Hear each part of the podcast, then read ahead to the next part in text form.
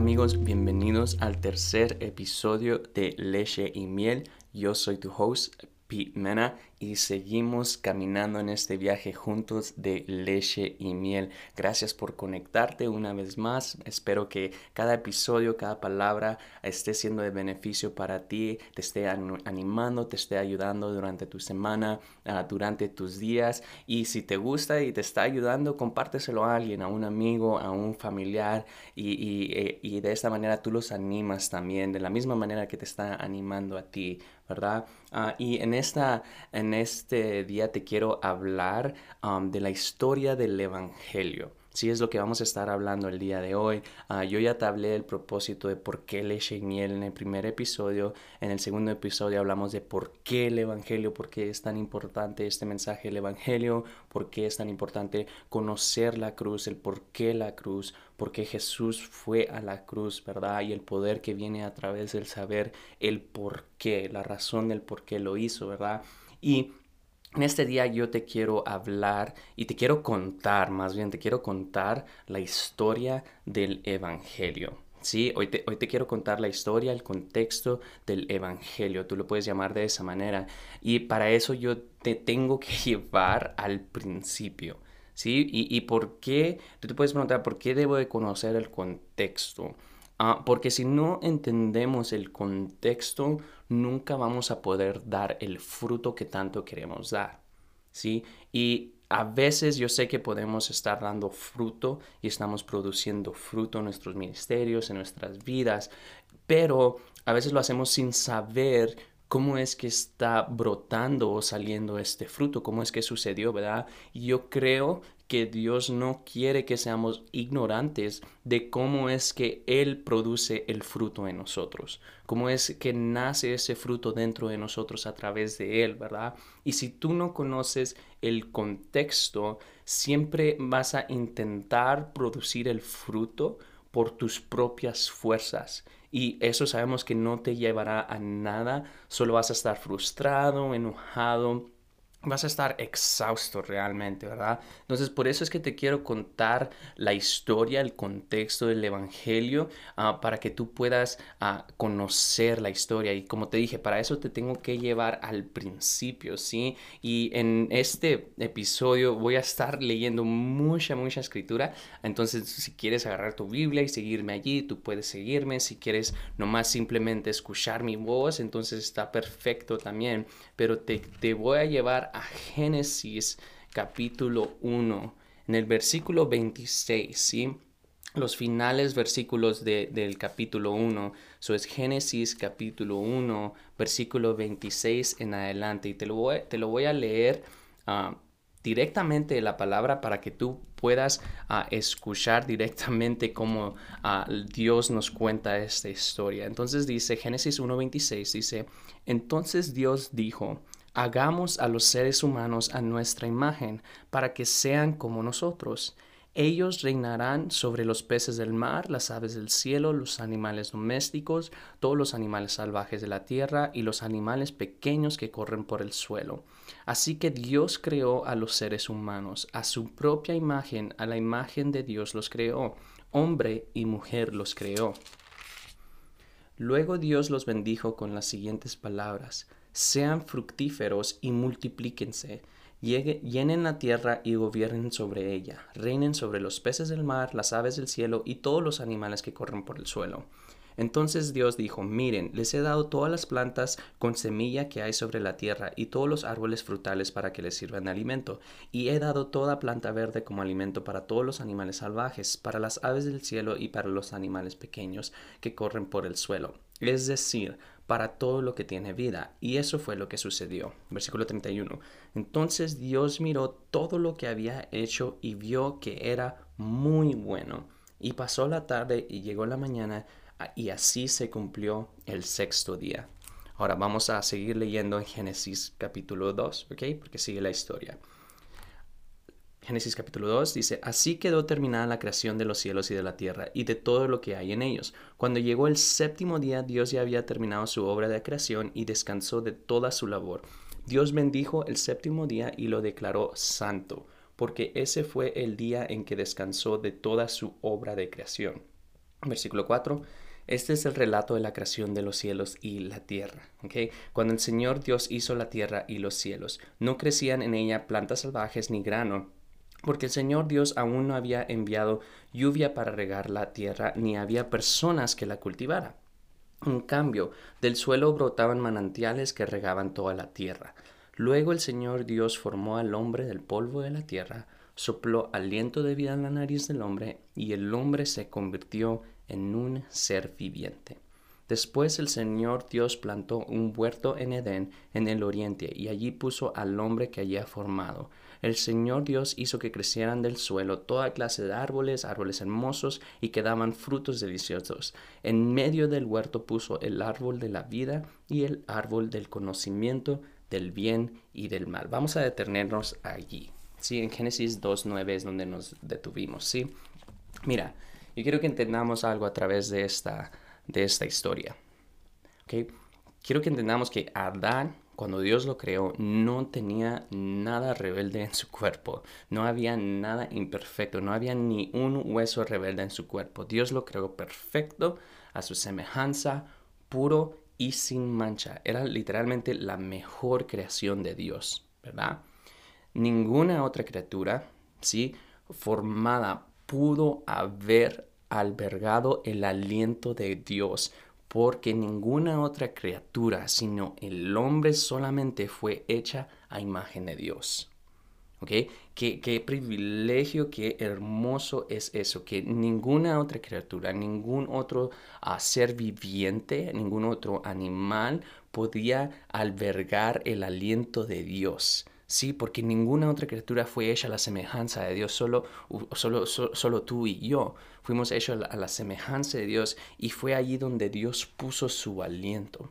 Sí, Dios literalmente creó una vasija, una vasija que era adecuada para llevar su imagen, para llevar su aliento. Vio al hombre, nos vio a, a ti y a mí y dijo que eso era muy bueno lo que Él había creado, la humanidad, eso era muy bueno. Había una profunda conexión y placer entre Dios y el hombre. ¿Sí? Cuando Dios miró al hombre, su creación, cuando miró a Adán, no había ninguna desilusión, no había ningún arrepentimiento, no había nada de eso. Era su creación perfecta, ¿verdad? Y yo creo que nosotros hemos hecho la caída del hombre sobre solamente sobre el pecado cuando en realidad se trata más de una desconexión de Dios. ¿Ok? Quédate con ese pensamiento, voy a regresar a eso, pero quiero que mires algo en Génesis 2.9. Génesis 2.9, te lo voy a volver a leer. Dice, el Señor Dios hizo que crecieran del suelo toda clase de árboles. Y escucha bien lo que sigue de ahí. Dice, árboles hermosos y que daban frutos deliciosos. Después dice que puso en medio del huerto el árbol de la vida y el árbol del conocimiento del bien y del mal, ¿verdad? Pero quiero que mires eso. En Génesis 2.9 dice que él puso árboles hermosos y que daban frutos deliciosos. Eso a mí me muestra, cuando yo estoy leyendo eso, eso a mí me muestra que Dios valora la belleza. Dice que cada árbol era agradable a la vista, era, hermoso. Yo creo que Dios hizo cosas hermosas alrededor del huerto, del jardín, para que cuando el hombre mirara estas cosas hermosas, ellos se quedaran maravillados de la hermosura de Dios. y, yo creo que vivimos en un día en el que hay una corrupción tremenda de la belleza Ah, hay, una, hay, una, hay una corrupción y, una de las cosas por las que creo que nosotros ah, somos redimidos es, e, es, para poder ver a las personas y las cosas que Dios ha creado y reconocer la belleza real en ellas y poder ver la belleza de Dios en la creación de Dios.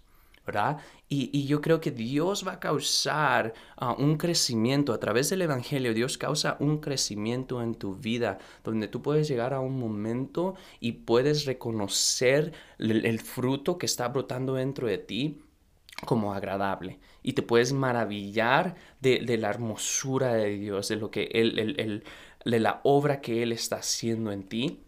Y de esa manera vas a poder a comenzar a vivir tus oraciones. Mira, yo sé que es difícil reconocer la belleza en medio, y especialmente en estos tiempos, ¿verdad? Es difícil reconocer la belleza en medio de problemas y tribulaciones, y yo sé que muchas veces hasta eso hace perder el valor de la belleza, ¿sí? Y, y yo creo que necesitamos tener cuidado cuando esto sucede. Ah, porque esta es una señal de que tu perspectiva está siendo influenciada por la caída del hombre, por el mundo y no por, por, el Evangelio, por el mensaje de Dios, por la belleza de Dios, ¿sí? Y, y no podemos dejar de sorprendernos de la, de la belleza y la maravilla de Dios. No, no podemos familiarizarnos con, con, con, la belleza y la maravilla de Dios. yo, yo quiero siempre estar maravillado por lo que Él está haciendo. ¿Sí? Mira, vamos a seguir leyendo en Génesis 2, 15, ¿ok? Génesis 2, 15 al 17. Dice, el Señor Dios puso al hombre en el jardín de Edén para que se ocupara de él y lo custodiara. Pero el Señor Dios le advirtió, puedes comer libremente del fruto de cualquier árbol del huerto, excepto del árbol del conocimiento del bien y del mal. Si comes de su fruto, sin duda morirás. Ok, vamos a detenernos ahí, ok. Ahora estamos viendo a Adán y en, el jardín, en este hermoso lugar, en un lugar perfecto. Y, pero ahora hay una orden, hay una, hay una orden de no comer del árbol del conocimiento del bien y del mal. ¿Sí? Y, esta e, es una orden, es algo serio, porque le dice, le dice Dios, si comes de ese árbol sin duda morirás, ¿verdad? Y nosotros siempre hemos hecho la caída del, del hombre, ah, de la humanidad, sobre la rebelión, sobre el pecado, ¿verdad? Del hombre. Pero principalmente yo creo que la caída del hombre es o se trata, tiene que ver con el conocimiento del bien y del mal.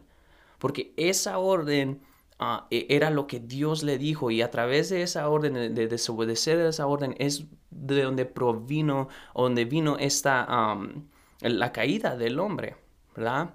Y quiero que mires algo, ¿ok? Porque tú puedes decir, bueno, pues es una orden, yo pensé que era algo perfecto, una relación perfecta, ¿verdad? Pero esa orden viene en este lugar de comunión, ¿sí? En un lugar de amor, ¿ok? Ahora seguimos leyendo en Génesis 2.18. Génesis 2.18 dice, Después el Señor Dios dijo, no es bueno que el hombre esté solo. Haré una ayuda ideal para él. Entonces el Señor Dios formó de la tierra todos los animales salvajes y todos los aves del cielo, los puso frente al hombre para ver cómo los llamaría, y el hombre escogió un nombre para cada uno de ellos. Puso nombre a todos los animales domésticos, a todas las aves del cielo y a todos los animales salvajes, pero aún no había una ayuda ideal para él. ¿Okay?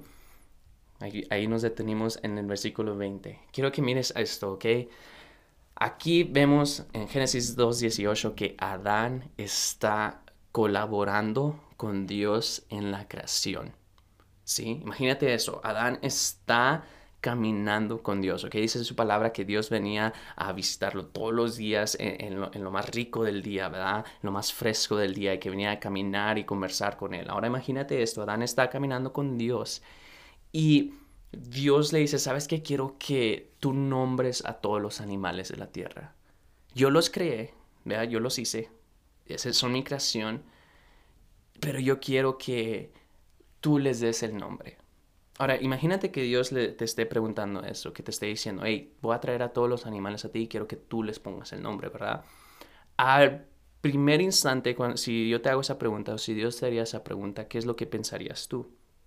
Porque yo rápidamente diría, Dios, pero yo, ¿quién soy yo para, para nombrar a los animales? O sea, tú los creaste. ¿Quién, quién mejor que tú para darle los, los nombres a los animales, verdad? Pero mira, Adán en ese momento, en, en, en ese instante, ¿sí? Adán no tiene ninguna rebelión, ningún, ningún pecado, ninguna duda sobre quién es él, ¿verdad? Él no siente que no pertenece allí, él no siente que no es digno, él solamente sabe que está viviendo allí, Él solamente sabe que su Dios lo ama, que su Padre lo ama, que viene a visitarlos.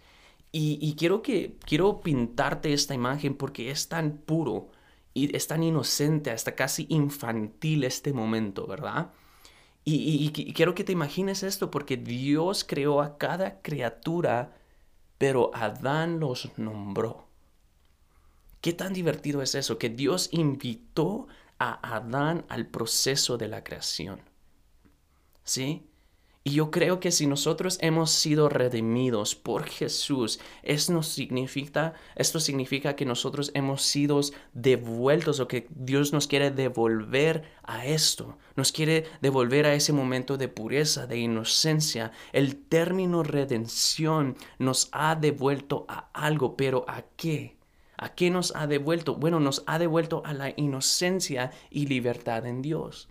Deberíamos como cristianos, como hijos de Dios, deberíamos estar disfrutando de esa inocencia y esa libertad en Dios. ¿Sí? Creo que debemos entender la pesadez de este texto, de este simple texto de donde Adán nombró los animales, porque todos sabemos que Dios podría haber nombrado a los animales muy bien por sí mismo, pero aún así dejó que Adán lo hiciera. Ahora, Génesis 21. Génesis 21. Estamos llegando a lo bueno. Bueno, toda esta historia está buena, ¿verdad? Pero Génesis 21, seguimos leyendo, dice, entonces el Señor Dios hizo que el hombre cayera en un profundo sueño. Aquí es donde le va a, dar su ayuda a idónea, ¿verdad? Mientras el hombre dormía, el Señor Dios le sacó una de sus costillas y cerró la abertura. Entonces el Señor Dios hizo de la costilla a una mujer y la presentó al hombre. Al fin, exclamó el hombre. Escucha esas palabras, ¿verdad? Al fin, exclamó el hombre. Esta es hueso de mis huesos y carne de mi carne. Ella será llamada mujer, porque fue tomada del hombre. Esto explica por qué el hombre deja a su padre y a su madre y se une a su esposa y los dos se convierten en uno solo. Ahora bien, el hombre y su esposa estaban desnudos, pero no sentían vergüenza. Okay, esto es Génesis 21 al 25. Okay, esta es la imagen de Jesús en la cruz. Okay, aquí estamos viendo a Adán, ¿sí? Dios lo pone bajo un profundo sueño y de su costado saca una costilla.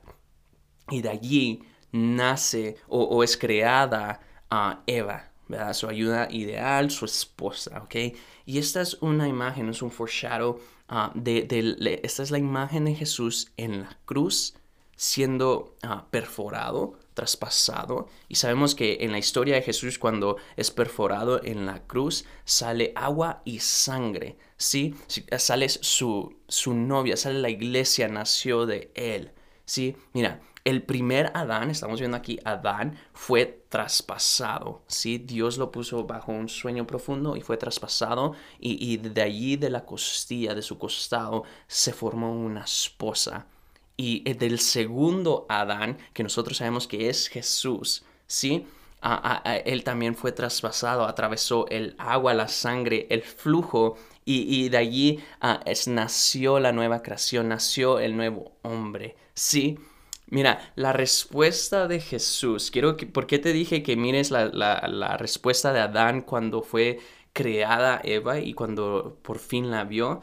Um, en el versículo 23 él dice, al fin exclamó al hombre, ¿verdad? ¿Por qué te dije esto? Porque mira, la respuesta de Jesús, ¿ok? A nosotros, su iglesia, después de que él se levantó de la tumba, fue la respuesta de Adán a la mujer. Yo creo que cuando Jesús se levantó de la tumba, resucitó una vez más, dijo, wow, dijo, al fin, eres hermosa, finalmente te tengo. Jesús estaba listo, dijo, es hueso de mi hueso, carne de mi carne, sangre de sangre, ahora sí podemos estar juntos, porque te he redimido, te, te he hecho santa delante de mi Padre y ahora sí podemos estar juntos. Y mira, Dios deseaba estar juntos de nuevo en unión sin importar lo que le costara. Si Jesús fue a la cruz aún sin ninguna garantía de que tú lo ibas a aceptar. Y mira, el porqué del Evangelio es eso, es tener unión con Cristo. El deseo de Dios es ser uno contigo, es tener uno contigo. Nosotros sabemos que el resultado de la fe es gracia, salvación, justicia, unión y fruto. ¿verdad? Y todos queremos la, la, unión con Dios o deberíamos querer unión con Dios, ¿verdad? Más de lo que queremos el fruto que viene de estar en unión con Dios. ¿Sí? Ahora, quiero hablarte del problema con la caída del hombre. El problema con la caída del hombre, ¿ok? Quiero que mires en Génesis capítulo 3. Vea Génesis capítulo 3, empezando en versículo 1, ¿ok? Génesis capítulo 3, versículo 1. Dice, ok, aquí está Adán y Eva, están viviendo en el jardín del Edén, um, y, aquí es donde entra la caída del hombre, ok, Génesis capítulo 3. Si la serpiente era el más astuto de todos los animales salvajes que el Señor Dios había hecho. Cierto día le preguntó a la mujer, ¿de veras Dios les dijo que no deben comer del fruto de ninguno de los árboles del huerto? Claro que podemos comer del fruto de los árboles del huerto, contestó la mujer. Es solo del fruto del árbol que está en el medio del huerto del que no se nos permite comer. Dios dijo, no deben comerlo, ni siquiera tocarlo. Si lo hacen, morirán. No morirán, respondió la serpiente a la mujer. Dios sabe que en cuanto tomen, coman del fruto, se les abrirán los ojos y serán como Dios, con el conocimiento del bien y del mal. La mujer quedó convencida. Vio que el árbol era hermoso y su fruto parecía delicioso, y quiso la sabiduría que le daría. Así que tomó del fruto y lo comió. Después le dio un poco a su esposo que estaba con ella, y él también comió. En ese momento se les abrieron los ojos y de pronto sintieron vergüenza por su desnudez. Entonces cosieron hojas de higuera para cubrirse. Génesis, eso era Génesis 3, 1 a 6. Mira, el problema con la caída del hombre, ¿ok? Ah, muchos le echan ah, la culpa a Eva, ¿verdad? Ah, porque ella fue la que le hizo caso a la serpiente, ella fue la que tomó el fruto y que lo, comió, ¿verdad? pero yo creo que también Adán tiene la culpa aquí. Yo creo que, que como pareja los dos tuvieron algo de culpa en esto, ¿ok? Eva por creerle a la serpiente, pero Adán fue pasivo con la palabra de Dios. Yo creo que él fue pasivo y no estaba cuidando el jardín, ¿sí? Um, ¿Por qué te digo eso? Porque ¿qué estaba haciendo una serpiente, un animal dentro del jardín? Si, si tú conoces a un jardinero, alguien que cuida un jardín, usualmente lo que hacen es eso, es cuidar o sacar los animales del jardín para que no se estén comiendo el fruto, para que no estén dañando las plantas, ¿verdad? Entonces, y es por eso que yo digo que yo creo que Adán fue pasivo con la palabra de Dios y no estaba cuidando el jardín. Y creo que la pasividad del hombre más el engaño de la mujer es lo que equivaló a la caída del hombre. ¿Sí? Y el problema con la caída del hombre en el pecado es que conocen entre el bien y el mal.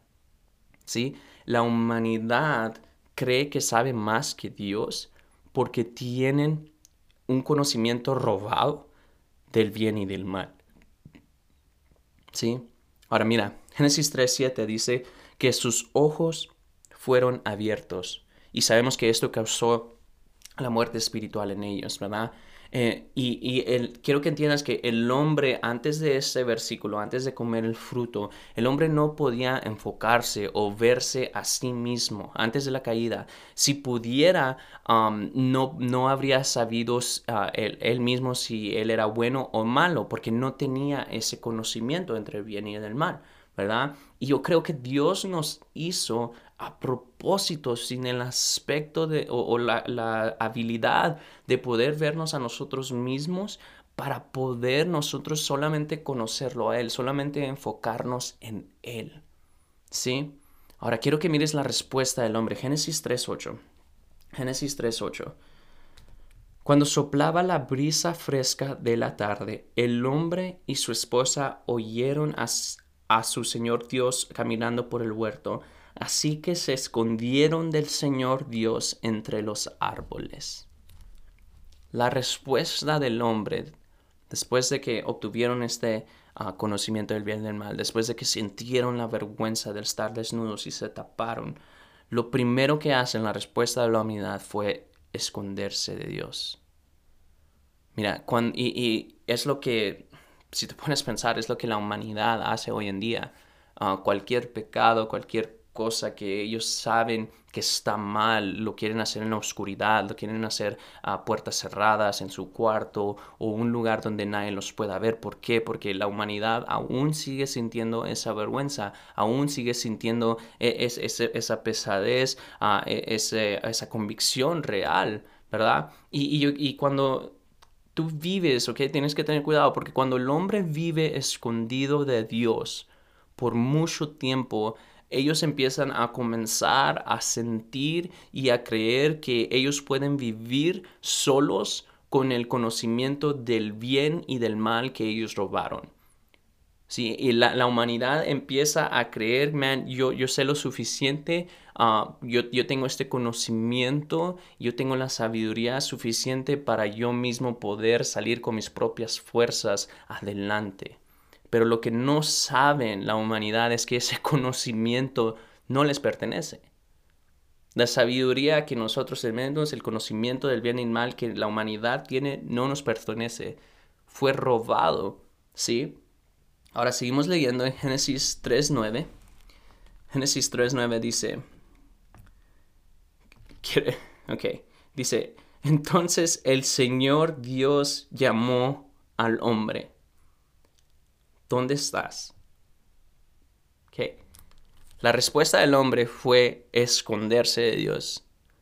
Lo primero que hizo el hombre, la humanidad, fue esconderse de Dios.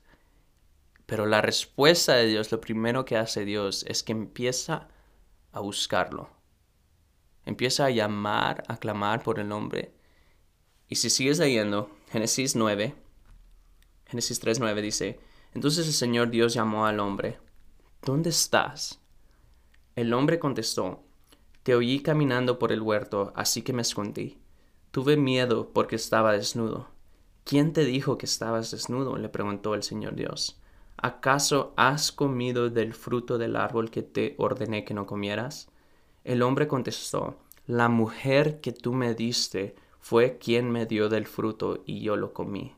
Entonces el Señor Dios les preguntó a la mujer, ¿Qué has hecho? ¿Qué has hecho? Okay.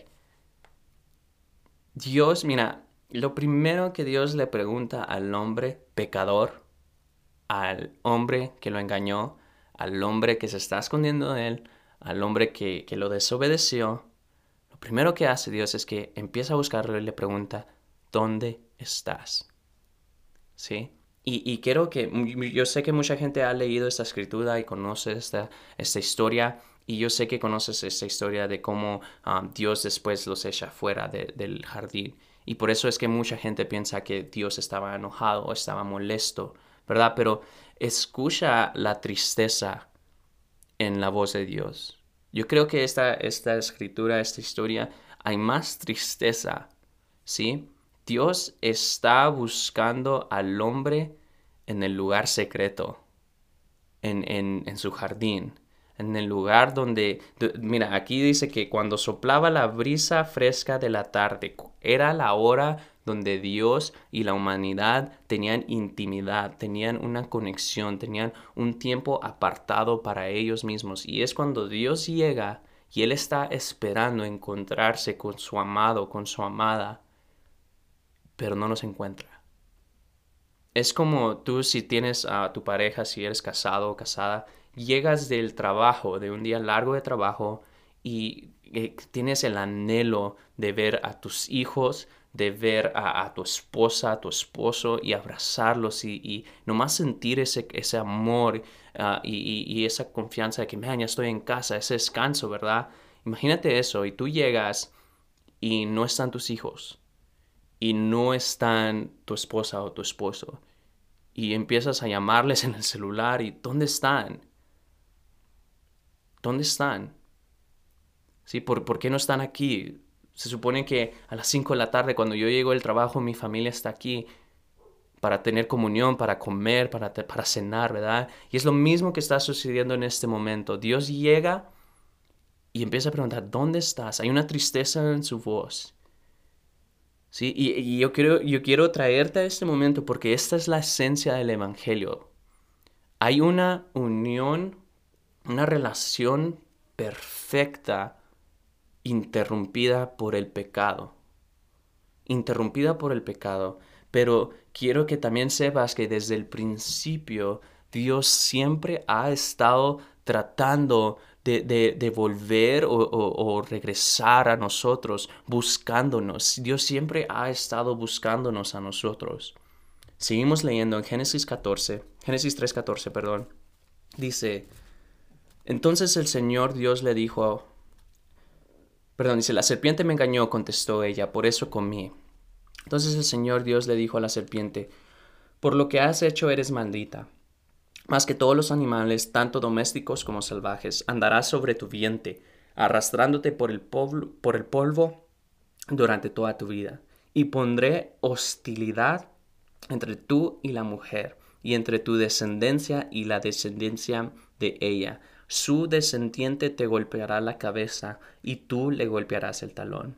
Luego le dijo a la mujer, haré más agudo el dolor de tu embarazo, y con dolor darás a luz, y desearás controlar a tu marido, pero él gobernará sobre ti. Y el hombre le dijo, Dado que hiciste caso a tu esposa y comiste del fruto del árbol del que, no, del que te ordené que no comieras, la tierra es maldita por tu culpa. Toda tu vida lucharás para poder vivir de ella. ¿Okay? Quiero que mires Génesis en el versículo 14, ¿ok? Dice, entonces el Señor Dios le dijo a la serpiente, ¿ok? Dios está dirigiendo a Satanás en ese momento y le está diciendo, por lo que has hecho, por lo que tú hiciste, tú eres maldita, ¿ok? ¿Por qué te digo esto? Porque la caída del hombre es por culpa del engañador es por la culpa de Satanás. El problema se encuentra en el versículo 17, ¿sí? Y el hombre le dijo, dado que hiciste caso a tu esposa y comiste del fruto del árbol del que te ordené que no comieras, la tierra es maldita por tu culpa. Toda tu vida lucharás para poder vivir de ella. ¿okay? El problema se encuentra en este versículo, dado que hiciste caso a tu esposa, porque le tienes porque le hiciste más caso a tu esposa que a mí, más que a Dios, porque escuchaste y le creíste más a la serpiente. Es por eso que sucedió todo, todo esto. ¿Sí? Y después de esto fue cuando hubo la separación hasta el día que vino Jesús a morir por nosotros. Es por eso que necesitamos volver a las simples verdades acerca de Jesús, a sus promesas, porque es lo que nos lleva de regreso al jardín, a la unión con Dios, al plan que Dios tenía para nosotros. Mira, el Evangelio, el mensaje del Evangelio no es un mensaje de una sola vez, es el plano de trabajo, es Jesús, es el sistema operativo sobre cómo creemos, cómo crecemos en Dios. No puedes crecer en Cristo sin su mensaje, sin la historia del Evangelio. ¿Sí? Ahora te decía que el porqué del Evangelio es tener unión con Cristo. El deseo de Dios es tener unión contigo. Y si queremos ver el fruto, ¿sí? Si queremos ver el fruto, entonces primero necesitamos buscar tener unión con Dios. Cualquier fruto que no provenga de, la unión con Dios es hecho por el hombre y no durará. Cualquier cosa que, que, hagamos para tratar de lograr algo en el ministerio o, en nuestras vidas sin unión con Dios se convierte en una obra de la que luego nosotros nos sentimos orgullosos. ¿Sí? Y, y, después esto no dura, no tiene una fundación fuerte porque no fue fundada o, plantada ah, sobre tu relación con Dios, sobre esa unión con Dios. ¿Ya? Mira, la gracia es el poder de Dios que deshace todos los pecados en tu vida, pero esa gracia, ¿sí? Fluye del poder, fluye del conocimiento de las obras de Jesús, de, las promesas de Jesús, de lo que Él hizo. Y la única manera de avanzar en tu relación con Dios es con eso, con la gracia de Dios. Es como si tú eres un barco de vela y la gracia de Dios es el viento, el poder que te lleva a tu destino. ¿Sí? Y quiero que entiendas que esa gracia, ese poder fluye a través de las obras de Jesús, a través de su muerte, sepultura y resurrección, a través de esas verdades, ¿verdad? Pero te vuelvo a recordar que si solo predicamos una obra de Jesús, entonces vamos a dejar huérfanos a la iglesia. Vamos a dejar los huérfanos en la salvación y no van a conocer que hay una santificación y una glorificación para ellos también. Y, es por eso que no crecen. Es por eso que hay tantas escuelas de discipulado y liderazgo ah, y, salen uh, gentes graduados de esas escuelas y siguen de la misma manera porque nunca entienden que en realidad la única forma de crecer en Cristo es a través del Evangelio, es a través de unión con Dios. ¿Sí? Mira, en Efesios 1, 7 al 10, yo sé que muchos conocen esta escritura, pero Efesios 1, el 7 al 10, dice, en Él, en Jesús, tenemos la redención por medio de su sangre, el perdón de los pecados según las riquezas de su gracia la cual desbordó sobre nosotros en toda sabiduría y entendimiento, y nos dio a conocer el misterio de su voluntad según su beneplácito, el cual se había propuesto en sí mismo, para que cuando llegara el tiempo señalado reuniera, reuniera todas las cosas en Cristo, tanto las que están en los cielos como las que están en la tierra. ¿okay? Quiero que mires cómo termina esa escritura. ¿Ok? Dice, dice, para que cuando llegara el tiempo señalado, Él reuniera todas las cosas en Cristo. ¿Sí? Si algo te llevas de este episodio, quiero que entiendas que el deseo de Dios es estar contigo. Él es un Dios de amor, por lo que quería otorgar su amor en alguien. La otra vez yo tenía un pensamiento y una escritura que dice que ah, aún antes de, que estuviéramos en el vientre ah, de nuestras madres, él ya, él ya nos tenía en sus pensamientos. Y no, yo creo, yo estaba pensando en, mis, en mí mismo, yo creo que no era lo suficiente para Dios el nomás tenerte en sus pensamientos o en su imaginación. Él quería crearte, hacerte un ser viviente para que Él podría otorgar su amor en alguien. Y a Él no le importó ah, lo que iba a suceder, lo que iba a tener que pasar. Él quería tenerte. Mira, en Cristo tenemos dos cosas, ¿sí? Tenemos la redención a través de su sangre y tenemos el perdón de nuestros pecados, ¿sí? La palabra redención quiere decir que te está llevando de vuelta a algo, ¿ok? ¿A qué nos quiere redimir? ¿A qué nos quiere llevar de vuelta?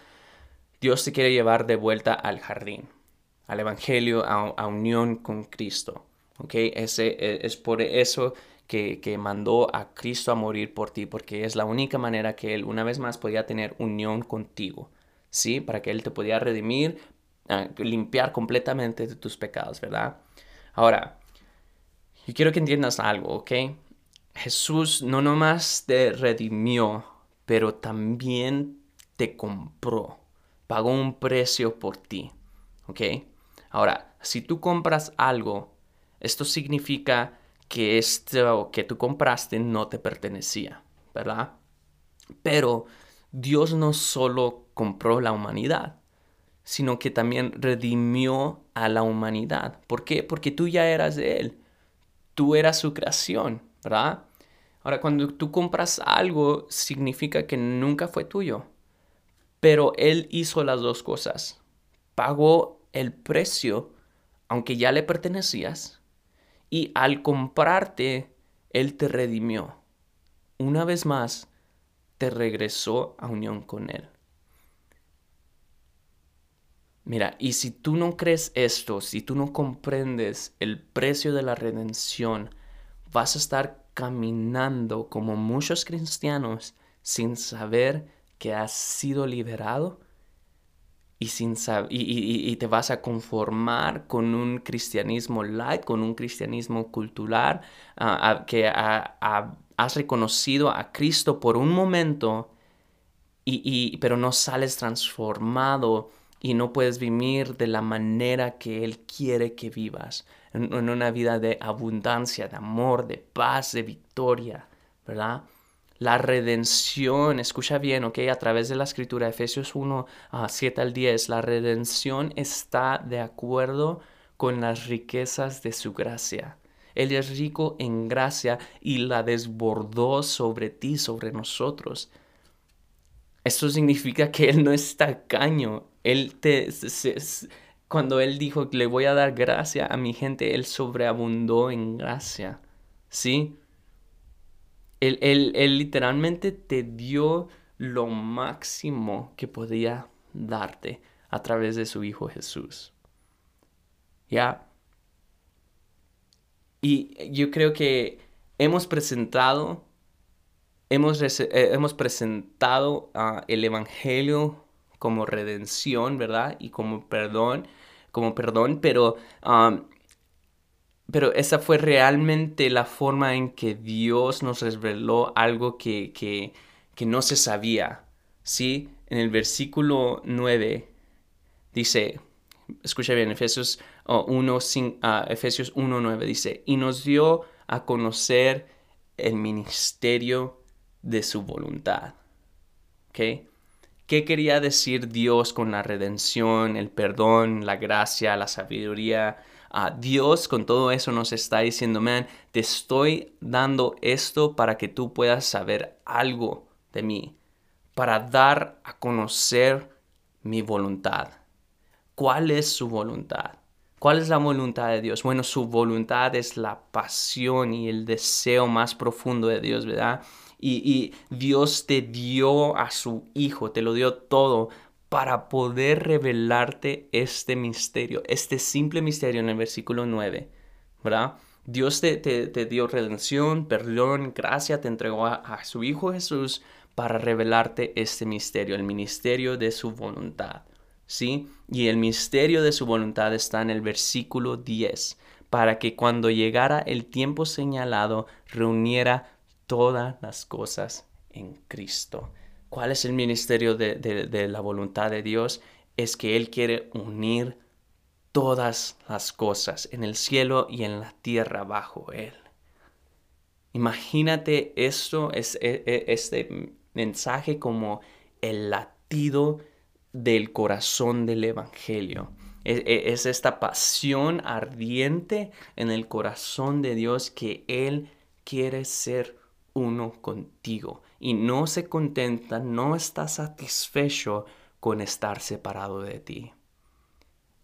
El motor y el centro del Evangelio es que Dios quiere estar cerca de ti, quiere estar en unión contigo. Y es gracias a través de su Hijo Jesús que nosotros podemos tener unión con Dios una vez más. Es a través del Hijo, ahora que nosotros tenemos acceso con el Espíritu Santo, ¿Sí? entiende eso en esta mañana, que Dios ha estado atrás de ti, siguiéndote, persiguiéndote desde el principio. ¿Por qué? Porque su deseo, su pasión era compartir su amor contigo. Te amaba tanto, te ama tanto, que te sigue siguiendo, sigue, sigue atrás de ti y es por eso que te quería contar esta historia del Evangelio para que tú puedas ver, tú puedas ver desde un principio la unión que teníamos con Dios y cómo fue el pecado, Satanás, el enemigo, el que interrumpió nuestra, nuestra relación con Dios. Pero es gracias a Jesús que nosotros una vez más podemos tener redención y somos comprados ah, bajo su sangre y podemos tener una vez más unión con Dios. Espero que esto, esta historia te haya animado. Espero, más que eso, espero que esta Ah, historia ah, te ayude a ver el, Evangelio en un lente diferente, uh, que puedas ver a, tu Dios como al Dios que es, un Dios de amor, un Dios Padre que simplemente quiere tener unión contigo, que quiere estar contigo, que anhela tener esos momentos de intimidad contigo. ¿sí? Te animo a que leas la historia del Evangelio, cómo empezó. leímos Génesis de el capítulo 1 al 3. Sí, te animo a que tú lo leas y que tú mismo puedas ver y escuchar la historia del Evangelio. ¿sí? Gracias por acompañarnos en este tercer episodio de Leche y Miel. Espero verte la próxima vez. Que tengas una excelente tarde.